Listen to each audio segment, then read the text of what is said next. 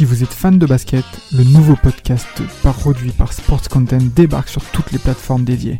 Forever, c'est le nouveau rendez-vous pour parler de l'actualité NBA, présenté par Maxime du Club 115 accompagné d'invités variés, à retrouver tous les mardis sur Spotify, Apple Podcasts et même YouTube. Alors n'hésitez pas, rendez-vous tous les mardis avec Forever.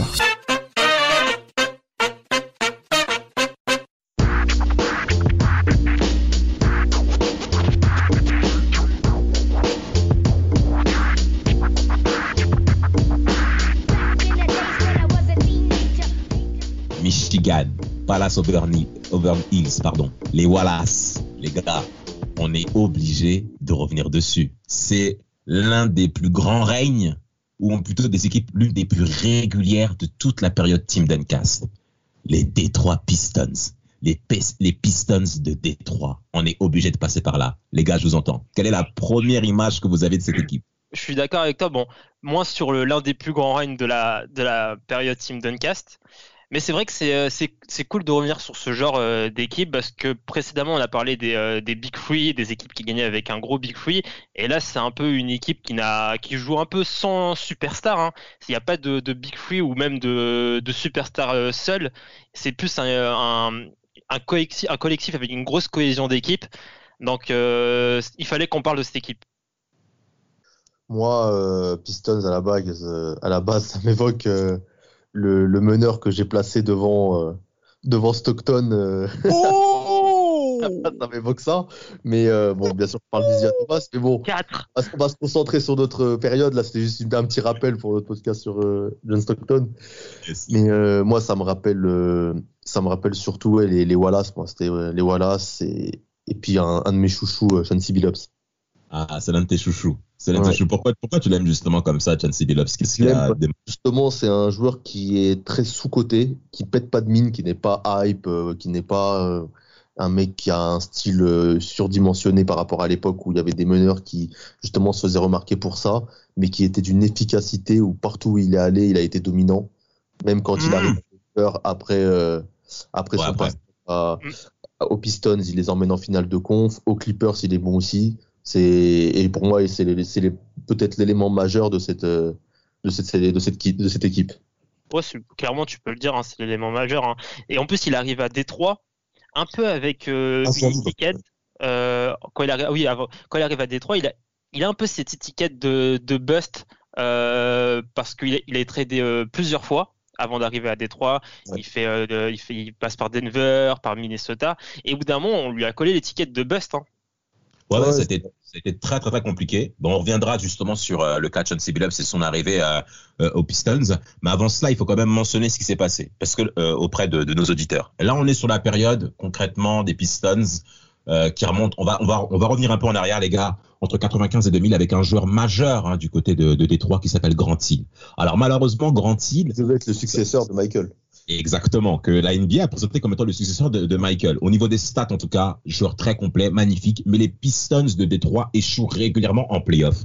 Quatre défaites lors des euh, quatre défaites au premier tour lors des cinq dernières euh, épisodes playoff euh, pour pour Détroit et notamment une saison où ils ne sont même pas qualifiés. Mais euh, en 2000, il se passe quelque chose d'important, c'est que tu as le public de Détroit qui est quand même marqué, hein, Samuel, là, par ce qui s'est passé un certain Joe Dumars prend sa retraite. Hein, un grand grand joueur justement compère de, de, de, fameux Asia Thomas que tu places devant John Stockton. À, juste titre hein, je te contredirai pas tu as quand même raison quelque part. Mais Joe Dumars prend sa retraite il devient general manager. Alors la conversion se passe plutôt bien ok? Donc il prend un poste important dans la franchise et il décide quelque chose d'important c'est de c'est de trader Grant Hill parle-nous-en Samuel. Bah, il trade Grant Hill contre euh, Ben Wallace hein, et euh, Chucky Atkins donc c'était pas à l'époque on, on, peut on peut se dire euh, maintenant que d'échanger contre Ben Wallace c'était une bonne idée. À l'époque Ben Wallace il n'était pas annoncé pour faire la carrière qu'il a fait. Hein. C'était un peu euh, on se débarrasse de Grant Hill parce que Grant Hill c'était un peu devenu une galère. D'accord. Euh, il y avait quand même beaucoup de de blessures et d'ailleurs après la suite a donné raison à Straight parce qu'il s'est jamais relevé. Hein. Il s'est reblessé à volonté au Magic et au final on n'aura jamais vu son duo avec Timac. Mm. Yes. Et euh, du coup, bah, Benoît là, ça arrive et puis il ramène un côté euh, donc euh, dynamique à cette équipe et puis ça match totalement avec la ville de Détroit, le côté bad boy qui est dans les dans les gènes, hein, parce qu'il a il a vraiment amené ce ce côté défensif, ce côté ce côté fort au rebond, puissant, Big Ben. Quoi, c'était vraiment le l'image de cette équipe, quoi. L'image de la ville, même l'image de cette équipe. Ouais, exact. l'image de la ville. À l'époque, il y avait Eminem et euh, Ben Wallace. pas mal de le mentionner, pas mal. Pas mal. Rafik, ton point là-dessus Euh, bah vraiment, bah, il- Joe Dumars a eu le, le, le nez creux en faisant ça.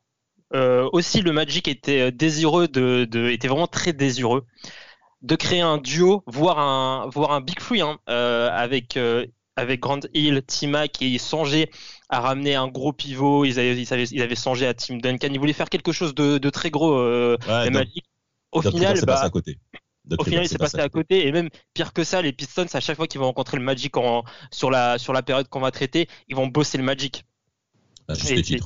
Oui, mais en plus, c'est toujours des, c'est du, c'est du 4-0, 4-1 à chaque fois. hein. C'est, euh, c'est du sale qu'ils font euh, le- les Pistons au Magic. Et, euh, on- et Dumas fait encore d'autres gros coups. On pense à, à Rip Hamilton, qui, euh, qui était euh, qui est drafté par les Wizards euh, en septième choix en 99. Euh, il est euh, il est recruté, enfin il est drafté pour euh, pour le projet Wizards. Mais il y a entre temps il y a, euh, Michael Jordan qui euh, qui fait son retour aux Wizards, ce qui pousse les, Wizards à, à trade Hamilton pour laisser de la place à, MJ et l'entourer de, de, joueurs de joueurs vétérans. Et, euh, et donc on a ce, ce trade où euh, les Pistons envoient euh, Brian Cardinal, Jerry Stackhouse et, et Varda. Je ne vois, je ne me rappelle absolument pas de ce joueur. Contre, contre Hubert Davis, Bobby, Simmons et Rip Hamilton.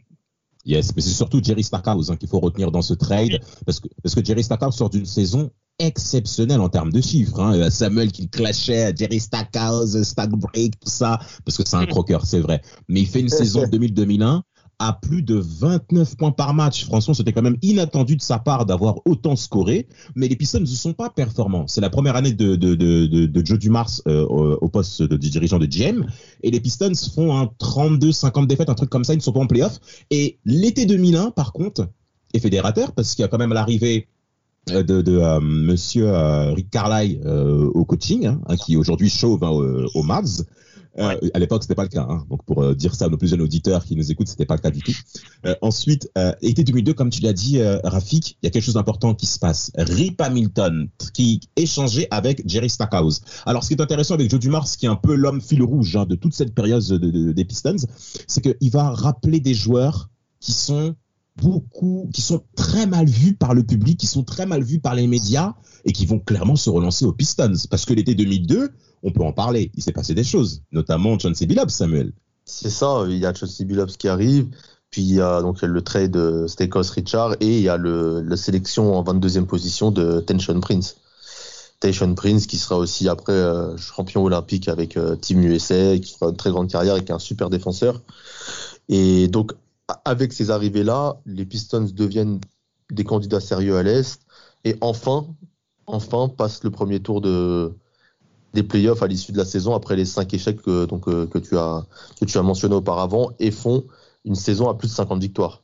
Exact, exact. Une saison à plus de 50 victoires, c'est même là des grands retournements de situation hein, parce que euh, ils affrontent euh, en playoff 2002. Bon, alors ils perdent en demi-finale de conférence, c'est vrai, euh, face aux Celtics de Boston, tout à fait. Avec Paul un, Pierce. avec un gros Paul Pierce. Yes. Continue, Rafik, vas-y. Non, non, mais euh, avec le, le- non, non, mais avec un gros Paul Pierce, un duo Paul Pierce Walker qui qui qui ont qui gère la série, qui gère la série. On- mais dans cette dans cette série, je retiens un game. Euh, Il y a eu un game qui s'est terminé euh, euh, sur le score de 64-66. Il y a, c'était Oh là vraiment la là. première. Non, 64-66. là Les scores de Même-. Mais même en Pro A, en Pro A, c'est un match très défensif, hein, 64-66 en Pro A. Ça rigole pas, les gars. 64-66 Je dirais que le meilleur scoreur c'était Laurent Forest. Ah, oh là. Un très bon shooter en plus. hein. Un très C'est bon vrai. shooter, le Forest. Un très bon shooter. Oui. Maintenant, ce qu'il faut mentionner, c'est que été 2002, il y a en effet hein, ce qu'a mentionné euh, Samuel avec ses trois arrivées majeures. Teshon Prince au poste 3, d'accord, avec Rip Hamilton en échange avec Jerry Stackhouse pour euh, justement l'avenir de l'équipe. Rip, Hamilton, jeune joueur de Connecticut, et surtout l'arrivée de Chauncey Billups. Alors Chauncey Billups, comme tu l'as dit, euh, Rafik, il a été vraiment ballotté à, à tout vent euh, de, de, dans la ligue, avec en étant déjà drafté par les Celtics, ensuite Mhm. Toronto, ensuite Minnesota, Denver, ça se passe pas très bien. Et en plus, L'arrivée- l'évolution qu'il a au scoring, il passe quand même de, de 9 euh, points, 8 points, 12 points de moyenne à un gros 16,2. Et ensuite, il enchaîne que des saisons à plus de, plus de 16 points par match, euh, sauf la dernière au Piston où il est un peu euh, Ouais, ouais, 12 Ah points, ça chute. Ça chute. mais après, il se relève directement à Denver. hein. Mais en tout cas, euh, c'est après ces saisons Piston, c'est que du très haut niveau, c'est le gratin du meneur de l'époque. Hein. Exactement. Alors, Pour Jason Kidd, euh, Steve Nash ou autre, mais pour moi, c'est vraiment de ce niveau-là. hein. C'est impressionnant ce qu'il fait à Détroit. Tiens, Samuel, tu parles d'un, d'un- tu parles d'un joueur qui a souvent affronté euh, justement Chauncey Billups. Tu as parlé de Jason Kidd et on va parler des Nets de Jersey. Pourquoi on parle de. Dalle de conf. Bien sûr, vas-y, parle-en. Je vous écoute, les gars, parce que moi, j'ai des choses à dire là-dessus. Bah, ils les battent en finale de conf euh, en quatre manches, il me semble. Je dis pas Ouais. de conneries. Les Avec un gros Jason Kidd. Hein. avec un très gros Jason Kidd, mais l'équipe n'était pas encore, on va, on va dire que l'équipe était encore en rodage. Et c'est vraiment après cette, cette série-là, quand il va y avoir l'intersaison euh, et l'arrivée de notre ami euh, Larry Brown à la place de Rick Carlist, que là, euh, il va y avoir un vrai changement euh, dans l'effectif. Qui Larry Brown qui est un coach super défensif, ça va, euh, ça va vraiment matcher avec cette équipe, avec la ville. Et ça, et en plus, Larry Brown sort d'une, aussi d'une expérience en finale avec les Sixers, hein, faut pas l'oublier. En 2001, tout à fait. Ça, donc les deux ont envie de gagner, les Pistons et Larry Brown, et ça va, ça va matcher jusqu'à jusqu'en plus euh, février 2004 et l'arrivée de ton chouchou euh, à, qui on va, à qui on va consacrer un podcast. euh, Ah. Samuel, t'as raison de, Le de souligner. Comment? Non, Ah mais oui, je Rafik. dire, t'as as raison de souligner que le fait que Larry Brown est un coach défensif. Les Pistons, euh, dès la première saison, les Pistons sont deuxième au defensive rating dès la première saison de Larry Brown. Et euh, en fait, on ramène, en fait, les, Pistons ramènent Larry Brown parce que Rick Carlisle, euh, un peu réticent à faire jouer les jeunes, notamment Tension Prince qui, euh, qui joue euh, des miettes de minutes. Hein, Tout à fait. La première saison, yes. Et sa saison sophomore, c'est un tout autre joueur. Tayshaun Prince, il fait une saison à, à 10 points de moyenne, il a, il a beaucoup de temps de jeu et il est très important dans, dans, les, dans, dans les playoffs qui suivront. Exact, mais Tayshaun Prince, on l'utilise clairement sur de la, défense extérieure, hein, face aux, euh, aux arrières les plus talentueux de la ligue. On a clairement un, un, un défenseur extérieur que justement Kobe Bryant va souffrir au cours des finales 2004. On va justement revenir d'ici peu là-dessus. Alors, en 2003, comme euh, on l'a bien dit, euh, les Nets sont clairement au-dessus. Ils sortent d'une expérience en finale NBA face aux Lakers en 2002, battu 4-0. Mais on sent que les Nets ont une meilleure maîtrise hein, face au temps important dans, dans, dans, dans ce type de confrontation en finale de conférence Est, justement. Et donc, ils vont battre les Pistons 3-0. Et en 2004, les gars, on a donc 4-0. On a la revanche. Et quelle revanche, les gars Quelle revanche avec une série de playoffs quand même légendaire. Est-ce qu'on peut, est-ce qu'on Ah, peut en parler? Toi, toi, t'as dû, t'as dû, t'as dû kiffer ta race quand t'as vu New Jersey qui était bloqué à 56 points. Non, mais non, mais gars. Mais, c'est- mais, c'est- mais écoutez, quel est le titre majeur de notre série, les gars? C'est la dureté de l'Est. La dureté de l'Est, les gars. Marquer un point, c'est la bagarre. C'est ça qu'on veut. C'est ça qu'on aime, messieurs. Des atmosphères étouffantes. Eh frère, ça rigole pas. Kenyon Martin, les mecs. Lui-même, on va lui consacrer un petit podcast parce qu'il faut qu'on en parle de ce genre d'individu. Et cette série de playoffs est légendaire. Pourquoi? Parce que on a les deux premiers games où t'as les Pistons qui s'en sortent, en tout cas euh, les, qui gagnent, qui mènent 2-0. Les Nets égalisent à deux partout. Et le match 5 où il y a trois prolongations. Je conseille à chaque auditeur qui écoute ce podcast d'aller regarder ce game. Le match 5, Nets Pistons, euh, demi-finale de la conférence S 2004. Vous allez vous régaler. Et les Nets s'en sortent avec un certain Brian Scalabrine, Factor X, le White Mamba, si certains s'en souviennent, qui a été qui a été clairement exceptionnel. Hein. Trois paniers à trois points en prolongation, même quatre, je crois. Franchement, il a été inattendu au cours de cette rencontre où la chaleur était clairement incroyable au Palace Oberneeds et même d'ailleurs même un panier de, de Chancey Billups euh, qui a fait même le tour de toute la planète basket et même euh, tout sport confondu que je vous conseille vraiment de regarder. En tout cas, les euh, les Pistons vont se sortir en gagnant cette demi-finale 4 à 3, alors que les Nets menaient 3 à 2. C'est pour vous dire que Mm. clairement, les Pistons ont, sont clairement passés à un autre niveau au cours de cet été 2004. Ah, euh, c'est- le déclic, hein. C'est le déclic, euh, cette série, je pense, mentalement, parce qu'après, on va en parler contre Indiana. euh, contre Indiana. Euh, au final, tous les, tous les matchs sont serrés et tous jouent dans le money time, mais à chaque fois, euh, les Pacers craquent et les Pistons euh, finissent par l'emporter, notamment au match 6 euh, où ils sont menés de 5 points au, au début du, dernier quart-temps et au final, dans les instants cruciaux, ça craque et après, une, au final, avec le fameux match où Reggie Miller a, a craqué. vas-y, hein. vas-y, Rafik.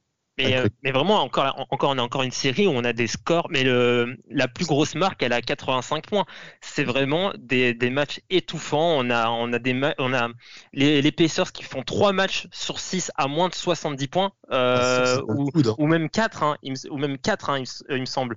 3 ou 4 à moins de 70 points.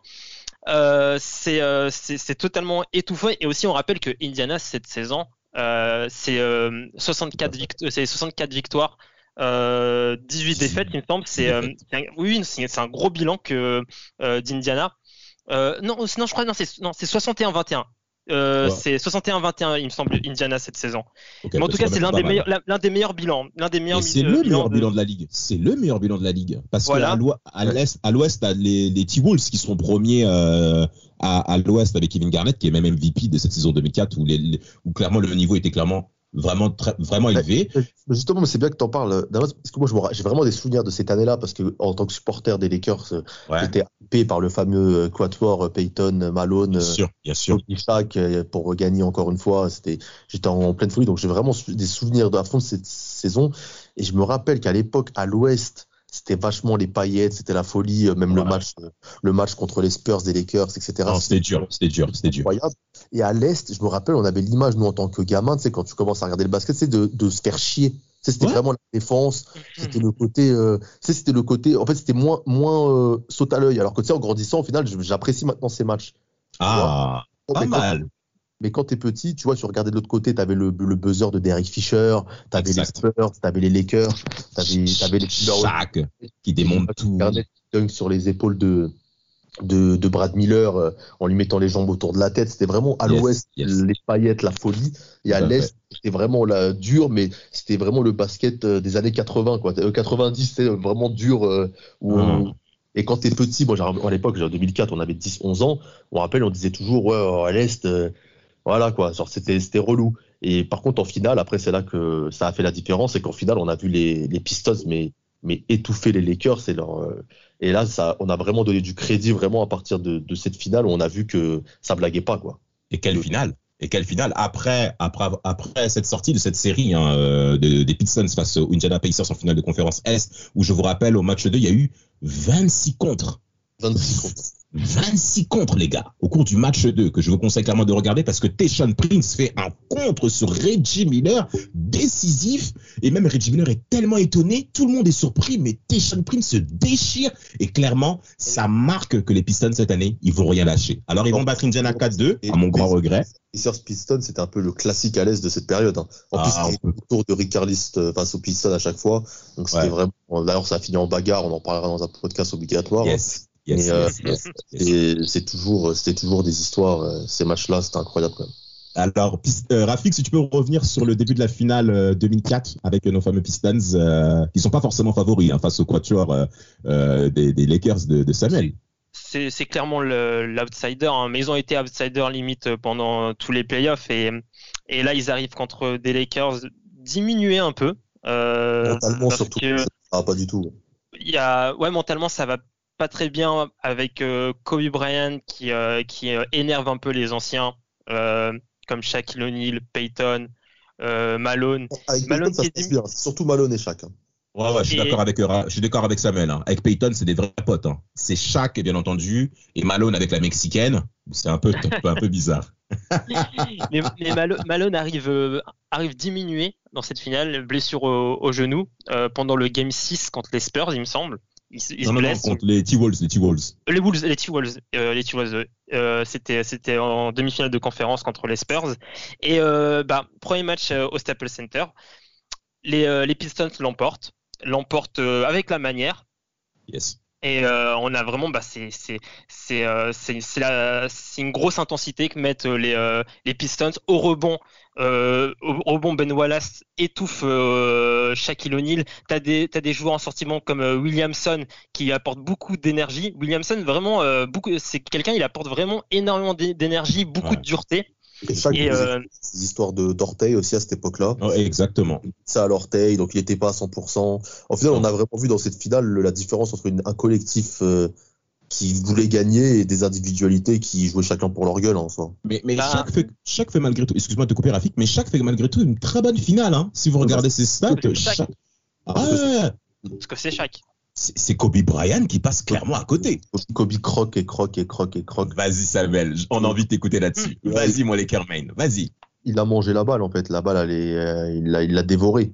C'est-à-dire que même les gars ont dit que Shaq avait charrié sur ça à l'époque en disant que, enfin, il y a quelques temps là, il avait dit que si Kobe avait pris moins de shoot, on, aurait gagné un titre de plus. Mais euh, après, j'ai envie de dire qu'à l'époque, Malone était quand même en phase descendante, Peyton aussi, ils étaient vraiment venus là pour accrocher une bague la dernière.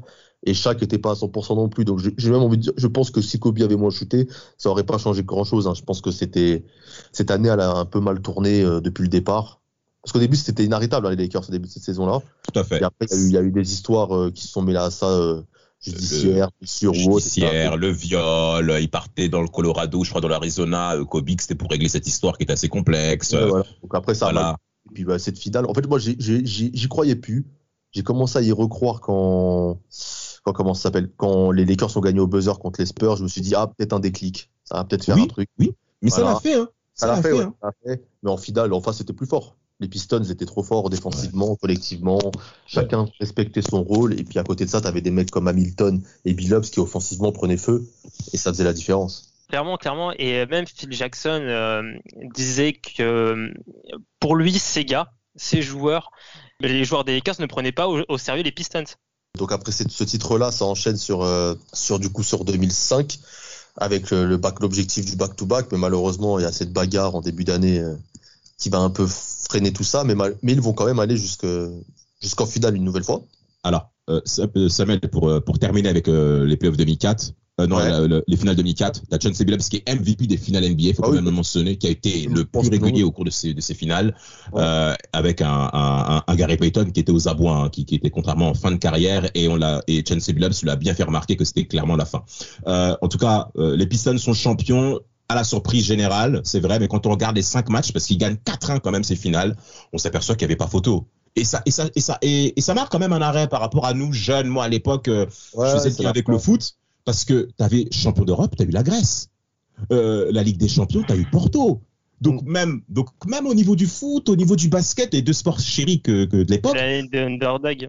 voilà, c'est ça. Il y avait que Mi- Michael Schumacher en Formule 1 qui remportait tout, mais ça on le sait. Mais par contre, tout le reste, qui a gagné. hein. Exact, exact. Mais les, les grosses teams que qu'on s'attendait qu'ils puissent gagner, c'était pas le cas. Et donc même un petit coucou à nos frérots des libéraux euh, euh, qu'on rappelle d'ailleurs à tous nos auditeurs même de d'écouter ça, vous allez vous régaler. Eh ben franchement, les, les euh, la team des, des Pistons a clairement marqué un arrêt par rapport à qui par rapport à qui pouvait gagner en NBA. On s'arrêtait clairement sur les Lakers, les Spurs, mais là, ils sont clairement tombés sur plus fort. Et en 2005, comme tu l'as dit, il y a eu cette fameuse bagarre qui est arrivée, les gars. Mais par contre, un point important à vous dire par rapport à cette finale 2005.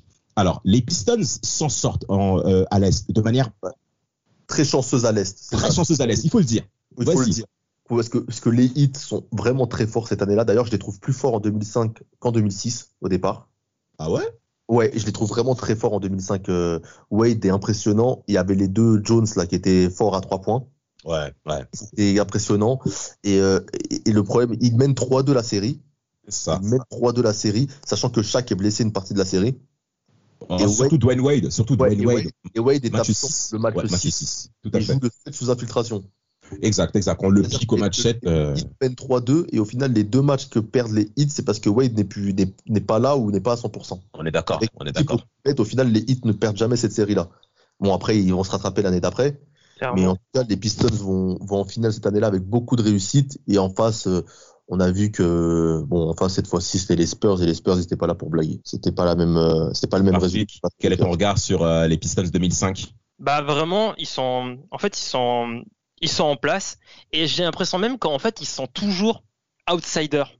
ils sont toujours outsiders euh, euh, pour le pour le titre et euh, et ce qu'ils font quand même d'aller jusqu'au match 7 contre contre les Spurs, ça, Ouais. ça ça reste très très fort. Ils ont gardé le même noyau, ils ont pas ils ont pas chamboulé euh, l'équipe. Il y a c'est toujours la c'est toujours la même équipe et vraiment euh, euh, ils montrent que ce n'était pas un accident euh, les euh, le, le titre 2004. Est-ce que c'est pas la plus belle finale des années 2000 Je pense que c'est peut-être la plus équilibrée, je pense, parce Ouais. que ça s'est joué à, à, à, à- à rien. Hein. T'as Robert Torrey qui fait un match 5 exceptionnel. Ce que j'allais dire. Voilà, bah, parfait, voilà, parfait. Robert Torrey, te- bah, d'ailleurs, il faut que tu le dises puisque tu as un Laker main. Donc, euh, ton gars, Robert Torrey, pourquoi, les, pourquoi d'ailleurs les Lakers l'ont libéré? Bon, ça, c'est un autre sujet. Euh, concrètement, les... Pour, pour Karl Malone? bah non, parce qu'il est là en 2004, Robert Torrey, non? Oh, je sais plus. Vas-y, peu importe. Non, il est en plus sur Non les- non, les- Robert. Torrey, il est pas là en 2004. Ouais, Ouais, il s'est barré, il s'est barré. N'importe Mhm. quoi. C'est pour, c'est pour, euh, c'est pour Karl Malone. Parce c'est Karl Malone.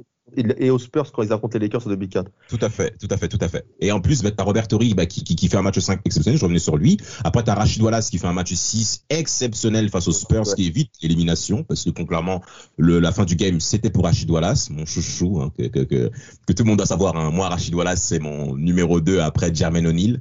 Et euh, ensuite, je le place, je le place, je peux le dire. Mais au match 7, euh, les, les, les Spurs l'emportent. Alors, point important à signaler au cours de cette finale 2005, Larry Brown, coach des Pistons, était en train de préparer son contrat aux Knicks. Chelsea Et Billups, il était, il était malade en plus. Hein. ouais, malade de- pendant une bonne partie de la saison, et Ouais. monsieur se permet de gérer son futur contrat avec les Knicks. Alors, Joe Dumars, il pète les plombs, parce que Joe Dumars aussi, il faut le dire, hein, il s'entend pas forcément très bien avec ses coachs hein, au cours de euh, son règne euh, euh, dans le board de, de- des, Pistons.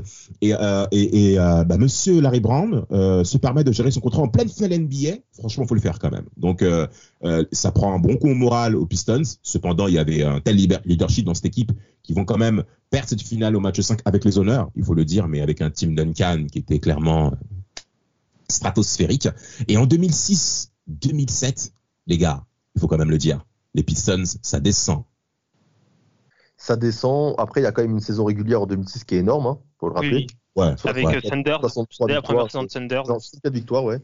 Ils battent le record de la franchise, hein, quand même. Et ça devient même une équipe, euh, ça devient limite une équipe offensive hein, avec euh, avec Philip Sanders. Et d'ailleurs, il faut rappeler aussi un truc qu'on a complètement oublié de mentionner, c'est qu'à la draft 2003, ils draftent euh, Darko Milicic qui va être tradé en, en 2006. D'ailleurs, Ah. on a complètement oublié de le mentionner, c'est qu'ils ont- ils- Ouais. cette équipe aurait pu avoir euh, une big star euh, aussi et que le fait d'avoir drafté euh, Draco euh, Milicic, ça a peut-être été un, un mal pour un bien au final et peut-être ça a peut-être euh, fait que cette équipe a eu un titre qu'elle n'aurait peut-être pas eu avec euh, Avec une superstar comme Carmelo Anthony.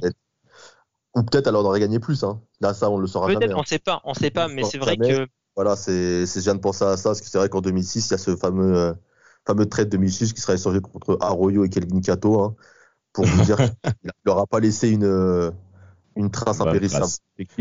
Et au final, euh, bah, ils perdent en finale de conf contre les Heat cette fois-ci.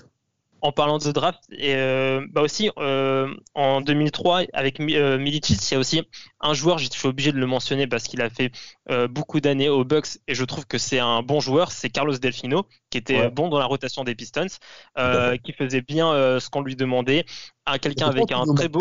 aussi. Et si il y a McDyess qui signe en free agent, ouais, Antonio qui, Ouais. qui, qui signe en FA, mais lui c'est euh, en, euh, en 2005 euh, qui, Ok, qui est en ouais. FA ou en 2004, Tout à c'est une des deux saisons. Était 2004, Et, euh, était 2004, Anthony. 2004. Donc, euh, quand même, en fait, euh, en plus d'avoir un, euh, un 5 de départ euh, très bon, il y avait aussi des joueurs dans, sur le banc qui, qui apportaient. Il y avait, Bien il y avait sûr. Mike James, il y avait Hunter, Lindsay Hunter Hunter. là. Alors qu'en plus, Lindsay Hunter, il a été un peu balancé par, partout, hein, mais il est revenu aux Pistons et il, a, il répondait présent en sortie de banc. Des gars comme Delfino, euh, McDyess, euh, co- comme on vient de citer. Donc même le banc des, euh, des Pistons, c'était bon. Il, enfin, il était très bon. 2006, ils sont bons. Hein. 2006, ils sont bons. Ils, et ils avaient quand même, sou- ils ont quand même souffert. euh, bon, euh, ils ont souffert contre les, les, les Cavs quand même, même si Ouais. la première, pour la, le premier tour, ils éliminent tes Bucks, euh, un flic 4-1. Et hein, deux fois sur la période, deux fois 4-1, Ouais, mais c'est l'équipe Bah, des Bucks, il y a, il y, a, il y, a, il y a que Michael Red, il y a personne sinon. C'est vrai. Ils galèrent contre les, les Cavs de, de James, qui James. a monté sur le bout de son nez. Puis ensuite, il y a la revanche en finale de conf. Et là, cette fois-ci, euh, Wade et, et Shaq ont décidé de, de terminer alors moi, alors moi, j'ai alors moi j'ai une théorie par rapport à je vais faire le lien entre euh, le- la draft 2003 et justement les affrontements euh, échecs des Pistons en 2006, en 2007 et en 2008. Parce qu'en fait, en draftant Carmelo Anthony, donc vous avez forcément une force de scoring impressionnante, que ce soit dans la peinture ou que ce soit à l'aile et surtout à, à mi-distance. Surtout à Euh, l'époque. Surtout à l'époque, tout à Oui. fait. Euh, Carmelo Anthony fait 2-8, ok?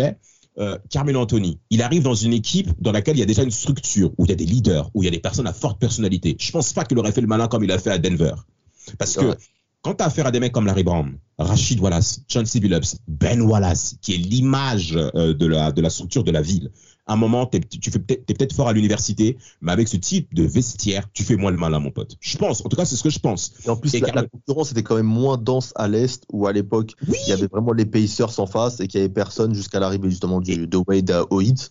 Et, Et- il aurait peut-être eu plus sa chance aussi là-bas. euh. Et, ce- et ce qui est même intéressant pour terminer ma démonstration, c'est que ça aurait même donné du boost aux Pistons lors des années 2006, 2007, 2008. Je vous rappelle que, je rappelle, des frustrations de fou. hein. Mais ça aurait, été, ça aurait été la folie. En 2006, le Heat sort les Pistons de Détroit en finale de conférence S4-2, sans forcer. Franchement, physiquement parlant, j'avais rarement vu les Pistons aussi dominés. Parce que Antoine Walker joue au poste 3 côté Heat. Et il affronte Teshan Priest en un contre un. Et t'as Rip Hamilton face à Dwayne Wade. Tu veux que Rip Hamilton fasse quoi face à Dwayne Wade? Flash Les gars, réveillons-nous. Et concrètement, Shaq dans la peinture, avec Ben Wallace, qui est certes très impressionnant, mais qui Il est était clairement plus gros chaque et tout à cette époque-là. Il avait Ouais, ch- et tout. C'était Ouais. c'était un, un monstre. C'était Ah non, non, non, Shaq s'est clairement positionné pour enfin dominer les Pistons de Détroit après deux Ouais. échecs 2004 et 2005. Parce qu'il faut le dire, Shaq avait rarement perdu hein, année 2000 face à quelqu'un. Et ben les, les. Pistons ont été la réponse. Euh, 2007, les gars, faut qu'on parle quand même de, de, de, de- d'un événement. Ah, Ben. LeBron James. Et Ben, ben Wallace part aussi.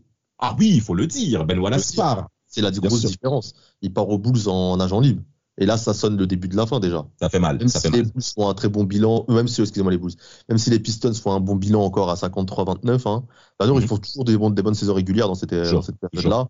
Ils, ils Mhm. prennent Weber à la place pour, en espérant que, C'est ça. Chris que- Weber. qui remplace, euh, qui remplace euh, Ben Wallace numériquement et que ça fasse la même, euh, la même chose. Nazer Moha- Mohamed qui, qui, euh, qui vient, Ouais. il me semble. Tout à Et en plus, ça commence bien les playoffs. hein. Quand tu bats 4-0 les, les, les Magic et 4-2 euh, Chicago, on se dit encore que les Pistons, malgré qu'ils vieillissent, malgré que c'est une fin de cycle, malgré Ben Wallace en moins, que ça reste un, un favori pour la finale. Mais là, je te laisse la parole, Damas, pour rendre un hommage euh, au Ah, eh, t'es un gamin, frère, t'es un gamin. Parce que tu sais très bien que même moi-même, cette défaite, je l'ai mal vécue. Hein. Les Pistons, je, je les supporte pas. D'ailleurs, ils ont frappé mon Indiana deux fois, donc c'est pas méga. Mais ça m'a fait mal quand même de les voir perdre comme ça en 2007. Déjà, le départ de Ben Wallace m'a quand même touché. Parce que c'était clairement l'identité de l'équipe, de la ville, de la franchise, on a bien compris. Mais son départ marque quand même hum, la fin de quelque chose côté Pistons. Et en 2007, t'as LeBron James qui marque les 25 derniers points de son équipe lors du match 5 exceptionnel. Les Pistons mettent 2-0 au cours de cette euh, finale à, à l'Est. Euh, euh, lors des deux premiers matchs, ils ont réglé ça rapidement. Et étonnamment, les Cavs reviennent à 2-2. On s'attendait que les Pistons puissent gagner au moins un match euh, dans l'Ohio. Ça n'a pas été le cas. Et LeBron James au match 5, il nous a tous réglés. Et c'est là clairement qu'il s'est positionné comme étant le futur grand joueur de la ligue qu'il est actuellement. Bon, 25 les points d'affilée, vous vous rendez compte? 25 points d'affilée, les Mais gars. oui, mais c'est le seul qui marque dans les, dans les deux prolongations. Ouais, bah, c'est incroyable. C'est vrai qu'il joue avec des sacrés plots quand même. Mais euh, il c'est impressionnant. Il joue avec euh, des Pavlovic. euh, bon, il y a Ilgoskas qui est là. Il y a, il y a- là qui. Moi, il y a Eric Snow. Il y a Eric Snow. Non, Il y a attends, Drew Gooden. Il faut que je me retrouve son nom, lui. Genre... Faut Williams Non, Non, Darren Gibson. qui shootait à 3 points. Darren Gibson. Ouais, Daniel Gibson. Gibson. Daniel Gibson. Gibson, Ouais. ouais. C'est ça. Ouais, Gibson. Oui, mais Il fait, dans, la, dans, dans, cette série, il, fait un, il, me semble qu'il fait un gros match à 30 points, 30. Ouais, euh, 30... Ouais, ouais, le mec est performant. Le mec est clairement performant euh, lors d'un game ou, qui, qui, qui, qui, a permis aux Cavs de. de, de, aussi? Oui, la Riux était là, bien sûr, très bon défenseur. Oui, il était là. Ouais, l'ex Akili Roland, bien sûr. Ah oui, bien oui, sûr. Anderson Barajayo. Varejao. Ouais, avec sa grosse touffe. Ah ouais, pas la brésilienne, Varejao. Mais les Pistons vont s'incliner en finale 2007. Euh, alors après, euh, 2008, on sent quand même que c'est la fin d'une ère. Et encore une fois en finale de l'Est. Donc c'est la C'est impressionnant de faire des finales de conférence euh, tous les ans depuis, depuis incroyable. 2000, euh, 2003. Hein. 2003. 2003, 2003. 2008, c'est que des finales de conf. Oui, oui, c'est six finales de l'Est d'affilée avec deux victoires. Non, euh, avec deux victoires et quatre défaites, c'est quand même pas mal. Et, en 2008, il tombe. On peut, dire aussi, un truc qu'on peut dire aussi, c'est que c'est une équipe que genre qui jamais n'a déçu. Elle a toujours perdu contre plus fort qu'elle. Ouais, sur le moment, ouais. Quand elle a gagné, hmm. elle a surpris. Et quand elle a perdu, à part contre les Cavs à la rigueur, ouais, voilà, je suis d'accord. Elle a toujours perdu contre plus fort qu'elle. Contre les Celtics, il n'y a rien à dire. Contre le Heat, il n'y a rien à dire non plus. rien à dire. à l'époque, il n'y avait rien à dire. C'est une équipe qui a toujours tiré le maximum de son potentiel.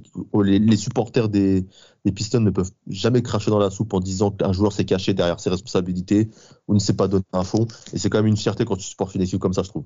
Quel est pour vous le dernier mot de la fin? Qu'est-ce qui a manqué aux Pistons pour pouvoir amener euh, plusieurs victoires NBA hein, euh, pendant, leur, euh, pendant leur règne? Rafik? Bah, Honnêtement, peut-être peut-être une, une superstar, mais capable de d'être au service de, du collectif, capable d'être unselfish, parce qu'il y a beaucoup de joueurs unselfish dans, dans cette équipe de Détroit. Je pense que c'est ce qui manquait pour, pour gagner deux titres ou trois titres sur toute la période. Samuel, pour toi? Bah, Moi, j'ai envie de dire que quand même de, de 2000 à 2000, euh, même j'ai envie de dire 2010-2015, il n'y a pas beaucoup d'équipes qui ont pris des titres euh, aux Lakers et aux Spurs. Et que les Pistons en ont fait partie sans avoir de star, c'est quand même très impressionnant. Donc ça sera ça mon mot de la fin. Et puis que dédicace à Allen Iverson qui a signé quand même aux Pistons euh, un peu alors, il n'a pas signé, il a été tradé, il a été échangé avec John Billups. Et bon, c'était c'était le vraiment le signe que c'était la fin. j'ai un autre mot, j'ai un autre mot euh, de, de, la fin par rapport à cette équipe. Euh, il faut savoir aussi que euh, la, la, salle Auburn, il n'y avait pas beaucoup de personnes qui allaient dans, dans ce stade, dans cette salle, euh, c'était euh, les Pistons c'était l'une des salles avec le moins d'affluence sur l'année. Et sur la période sur cette période de 2002 à 2008 même jusqu'à 2009-2010 bah c'est la salle avec la plus forte affluence sur l'année. Waouh. Et une fois que une fois que une fois que que cette ère s'est terminée euh, la, salle est, revenue parmi euh, les, salles les moins affluentes euh, de la NBA. Et pourquoi? Pour terminer le mot de la fin, Joe Dumars a fait de très mauvais choix et Mehdi Sayar sera là pour le témoigner.